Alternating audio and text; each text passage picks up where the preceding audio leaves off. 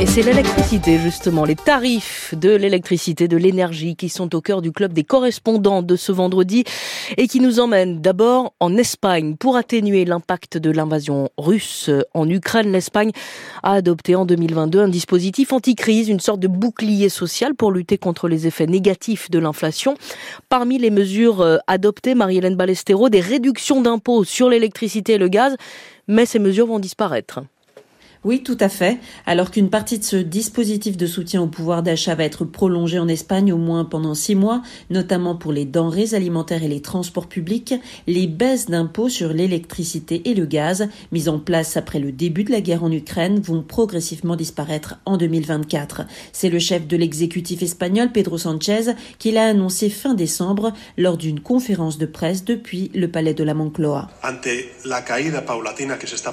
Compte tenu de la baisse progressive des prix de l'énergie qui s'opère heureusement depuis un an, nous avons décidé de retirer les réductions d'impôts liées à l'électricité et au gaz. Mais nous allons le faire progressivement au cours des six prochains mois.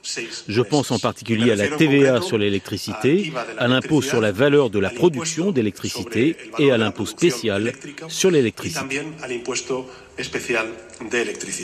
Le gouvernement espagnol souhaite donc maintenir des mesures qui garantissent la justice sociale, mais en même temps, il veut ramener le déficit public de l'Espagne à 3% en 2024 et cela passe notamment par la hausse des impôts sur le gaz et l'électricité.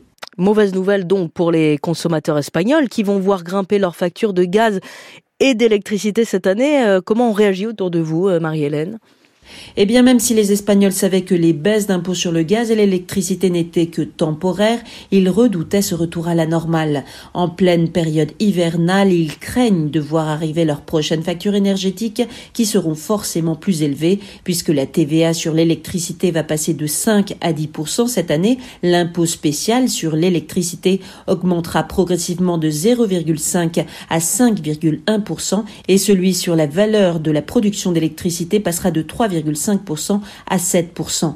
Le principal parti de l'opposition, le Parti populaire, a critiqué ces hausses d'impôts ainsi que les associations de consommateurs comme la OCU qui réclament le maintien de la TVA sur l'électricité à 5% de façon définitive afin de protéger les ménages espagnols. Marie-Hélène Balestero en Espagne, que nous quittons pour rejoindre Louis Seyé. Dans les Balkans, il y a une région en Europe où les prix de l'électricité n'atteignent pas encore les sommets. Ce sont donc les Balkans. Louis, si l'on regarde les prix de l'électricité en Europe, plusieurs pays des Balkans offrent encore des prix particulièrement bas. Oui, c'est vrai, dans les différents classements qui comparent les tarifs de l'électricité, on retrouve presque tous les pays de la région parmi les moins chers du continent. Selon les dernières données d'Eurostat, le prix au kilowattheure y est deux, voire plus de trois fois inférieur à celui de la moyenne des 27 pays de l'Union européenne. En Bosnie-Herzégovine et en Serbie, le kilowattheure tourne ainsi autour de 9 centimes d'euros, et c'est le Kosovo qui remporte la palme de l'électricité la moins chère d'Europe, avec un kilowattheure à seulement 6,7 centimes, soit un tarif quatre fois moins élevé qu'en France. Alors au Kosovo, les tarifs de l'électricité sont subventionnés pour les ménages et il faut garder en tête que le niveau de vie dans ce petit pays, comme chez ses voisins d'ailleurs, y est bien moins élevé qu'en France, puisque le salaire moyen au Kosovo est de 450 euros à peine. Cette électricité pas chère, elle est toutefois loin d'être garantie. L'an dernier, en pleine crise de l'énergie liée aux tensions internationales, le pays a dû importer jusqu'à 40% de son électricité.